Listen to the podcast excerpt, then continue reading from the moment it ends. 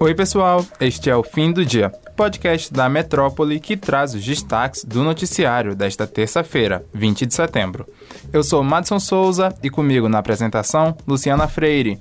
Oi, Lu, como é que tá? Oi, Mads, tudo beleza? Olá, pessoal que nos acompanha. Nesta terça-feira, o presidente Jair Bolsonaro fez o discurso de abertura da Assembleia Geral da ONU, como manda a tradição o presidente brasileiro fazer as honras. Bolsonaro defendeu em sua fala um cessar-fogo imediato na guerra entre Rússia e Ucrânia, no leste europeu. Para ele, a solução para o conflito, que já dura quase sete meses, vai ser alcançada somente com negociação e diálogo.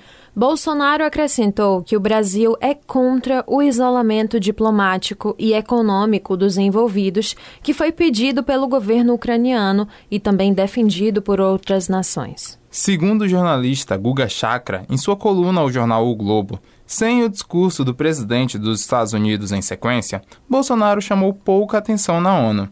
Historicamente, o presidente dos Estados Unidos sempre discursa depois do brasileiro e o plenário lota, mas neste ano não foi assim. Ainda segundo Chakra, quase ninguém prestou atenção em Bolsonaro. Na sala de imprensa das Nações Unidas, praticamente nenhum jornalista estrangeiro se interessou pela fala dele.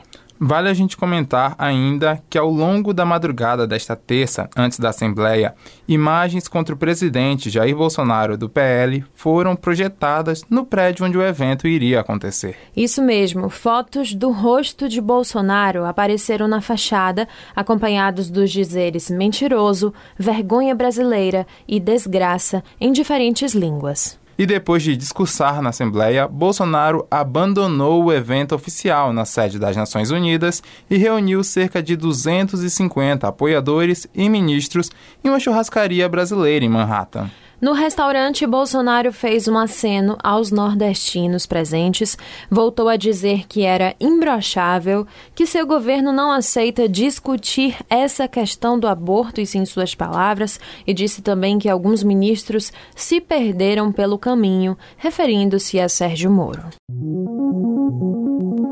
Esta terça foi o segundo dia de sabatina do Grupo Metrópole com os candidatos ao Senado pela Bahia. Como adiantamos ontem, aqui no fim do dia, o candidato Cacá Leão, do PP, foi o segundo entrevistado. O papo foi marcado por críticas à atual gestão do Estado em segurança pública e saúde, além da fuga em declarar o seu voto para presidente. Sobre segurança pública, o candidato afirmou que já tem atuado no enfrentamento da pauta como deputado e que quer seguir atuando caso seja eleito para o Senado. Sobre uma possível reforma do Código Penal, Leão afirmou que defende mudanças menores. Em suas palavras, às vezes é preciso ir comendo pelas beiradas para poder ter resultados até mais tarde. Questionado se declararia o seu voto em algum dos candidatos à presidência, Kaká não apontou um nome. Em sua resposta, o candidato reforçou o discurso usado por ACM Neto do União Brasil e disse que vai atuar independente do presidente. O candidato explicou que não declarar seu apoio nacional foi uma decisão de campanha diante da composição de sua coligação. Kaká aparece nas pesquisas em segundo lugar nas intenções de voto para o Senado. Ele encerrou a entrevista afirmando que acredita que deve conquistar a vitória e que a virada deve acontecer nos últimos dias de campanha. Para conferir mais destaques da sabatina, acesse o metro1.com.br. E não deixe de conferir a entrevista completa lá no YouTube do Metro 1. E nesta quarta-feira, dia 21, quem vai participar da sabatina é Marcelo Barreto, candidato pelo PMN. Com um total de mais de 26 milhões de reais declarados pelos candidatos ao governo da Bahia, a eleição estadual baiana de 2022 vai ser a mais cara desde quando as doações de empresas privadas foram proibidas no ano de 2016. Isso segundo o levantamento feito pelo Metro 1. O valor é 37% superior ao montante declarado nas eleições de 2018, quando os candidatos somaram cerca de 16 milhões de reais. O valor é ainda muito inferior quando comparado às eleições de 2014, ano em que ainda eram permitidas doações de pessoas jurídicas para campanhas eleitorais. À época, os então candidatos declararam 58 milhões de reais, um valor 123% superior ao deste ano. Chama atenção também nessa eleição o fato de ter sido a primeira, desde 2014, em que o postulante da oposição arrecada um valor maior do que o governista. Enquanto o candidato do governo, Jerônimo Rodrigues, do PT, declarou 4,8 milhões de reais, a Semineto, do União, registrou pouco mais que o triplo, 16,8 milhões de reais. Em 2014, Rui Costa, do PT, declarou 32 milhões de reais e Paulo Souto, na época do DEM, hoje União Brasil, 21 milhões de reais. Já em 2018, o então candidato à reeleição teve 7,5 milhões de reais e a oposição, figurada por José Ronaldo do DEM, declarou 5,2 milhões de reais. Essa também é a primeira eleição em que um candidato do PSOL chega às cifras do milhão. Se Marcos Mendes, candidato do partido em 2014 e 2018, teve respectivamente 20 mil reais e 113 mil reais em cada uma das eleições, neste ano o candidato Kleber Rosa declarou 1 milhão de reais. O papo agora é sobre plano de saúde. A Agência Nacional de Saúde Suplementar, ANS, aprovou a inclusão extraordinária do teste diagnóstico para varíola dos macacos, a monkeypox, no rol de procedimentos e eventos em saúde que constitui a cobertura obrigatória pelos planos de saúde. O Brasil está entre os seis países com maior número de casos confirmados no mundo. Segundo o boletim epidemiológico de monkeypox número 11 do Ministério da Saúde, até a última terça, dia 13, haviam sido confirmados quase 5.500 casos, com dois óbitos. Os usuários de planos de saúde que apresentarem indicação médica vão poder realizar o teste para detecção do vírus por biologia molecular via plano de saúde assim que a medida for publicada no Diário Oficial da União. E você, fique ligado no fim do dia que nós vamos ficar de olho neste assunto para te manter atualizado.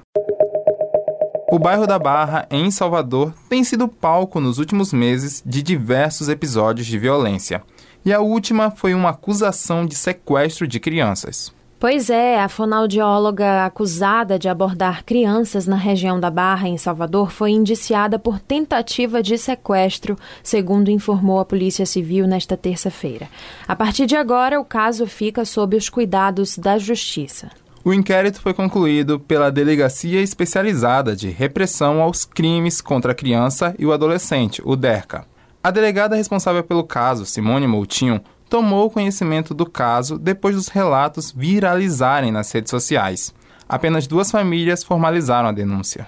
E segundo as denúncias, a mulher costumava frequentar um restaurante no bairro da Barra e na região abordava crianças na tentativa de raptá-las. Uma das denunciantes relatou que no dia 11 de setembro, seu filho de 5 anos chegou a ser segurado pelo braço em uma tentativa de sequestro. Familiares das vítimas e a própria suspeita prestaram depoimento nas últimas semanas. A polícia chegou a pedir que a fonoaudióloga fosse internada no hospital de custódia e tratamento psiquiátrico, mas a família internou a suspeita em uma clínica particular. Vamos acompanhar esse assunto. Voltando a falar de política, dessa vez do comportamento de políticos, e ó, não foi nada bonito. Os deputados federais Félix Mendonça Júnior, do PDT, e Marcelo Nilo, do Republicanos, trocaram ofensas e agressões na manhã desta terça-feira no hangar do Abaité, em Salvador, onde pegaram um voo para Brasília. Ao Metro 1, Félix confirmou a briga. O pedetista chamou Nilo de filho da P e o parlamentar do Republicanos partiu para a agressão, segundo a versão do deputado do PDT. Marcelo Nilo e Félix são inimigos históricos e o deputado do Republicanos atribui ao rival ter sido rifado da chapa de ACM Neto do União Brasil. Nilo sonhava em ser candidato a vice-governador na composição oposicionista. Os parlamentares embarcaram para a capital federal nesta segunda, onde vão se reunir com o presidente do Tribunal Superior Eleitoral, Alexandre de Moraes, para tratar da suspensão de programas eleitorais de ACM Neto. O Metro 1 entrou em contato com o deputado Marcelo Nilo, mas não obteve êxito. O episódio de hoje fica por aqui, mas se você quiser ter acesso a mais notícias, é só entrar no metro1.com.br. Acompanhe a gente também pelas redes sociais, arroba grupo.metrópole no Instagram e no TikTok e arroba metrópole no Twitter. Lembrando que você ainda pode ativar as notificações no Spotify para receber um alerta a cada nova edição do fim do dia. Valeu, Lu, valeu pessoal e até a próxima. Valeu, Meds. Tchau, pessoal. Até amanhã.